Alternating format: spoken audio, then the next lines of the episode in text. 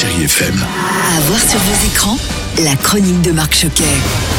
Bonjour à tous, ça y est, c'est le grand jour. Après six mois de fermeture, c'est la réouverture des salles de cinéma avec dans un premier temps une jauge, vous le savez, de 35% de spectateurs et qui augmentera au fil des semaines. Alors quel est le programme pour ouvrir les festivités? On y trouve aussi bien des nouveautés que des reprises de films, sortis d'ailleurs en octobre dernier. Alors voici les films. Pour les enfants, j'ai choisi pour vous les films d'animation 100% loup ou encore Lupin 3, The First de Takashi Yamazaki, les amateurs de manga apprécieront. Et puis Tom et Jerry, le film pour la première fois cinéma, mais aussi pour toute la famille. Ça ressort également sur les écrans. Polly de Nicolas Vanier avec Julie Gaillet et Patrick Timsit.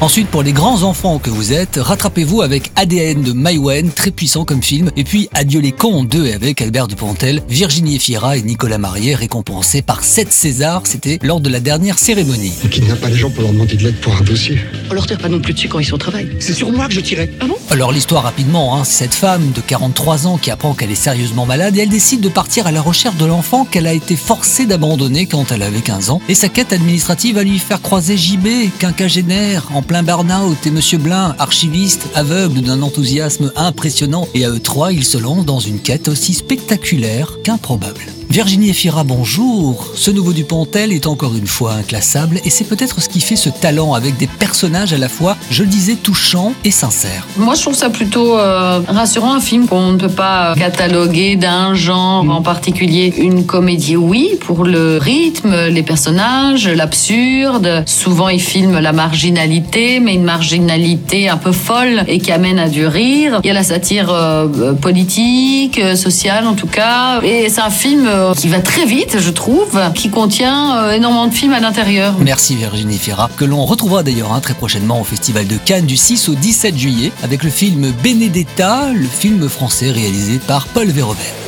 Également de retour dans votre cinéma, l'excellent film 2 et avec Nicolas Maury et Nathalie Baye avec Garçon chiffon. Tu me fais le speech Le pitch, c'est l'histoire d'un jeune homme mélancolique dans un monde hostile. C'est pour toi. Nicolas Maury, bonjour. Est-ce que vous aviez dès le départ une idée bien précise de votre personnage? Je voulais montrer que parfois, euh, dans un couple, si quelqu'un dit mais vois au moins mon inquiétude, à partir de là, on peut échanger. Mais parfois, dans les couples, l'autre ne veut pas voir la peur et l'inquiétude de l'autre, parce que c'est vrai que c'est pas très aimable. Mais Jérémy, c'est un être comme ça. Il est à la fois insupportable parce qu'il demande beaucoup d'attention, d'amour. Il est assez suicidaire aussi. C'est un film qui parle de ces sujets, parfois burlesques et avec euh, beaucoup de, je crois, d'autodérision aussi. Et puis côté nouveauté, je vous invite à aller voir Envole-moi. C'est le nouveau film de Christophe Baratier, réalisateur entre autres, décoriste. C'est quoi votre expérience avec les enfants? Bah j'en étais un, et puis je le suis toujours.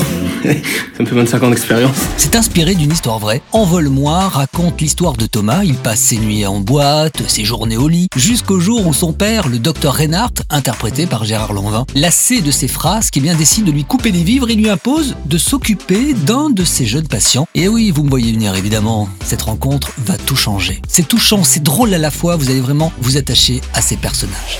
Également à l'affiche, Mandibule de Quentin Dupieux avec David Marseille, Grégoire Ludig et Adèle Exarchopoulos. Ou encore L'étreinte avec Emmanuel Béard et Vincent de Dienne, là aussi, remarquable comme film.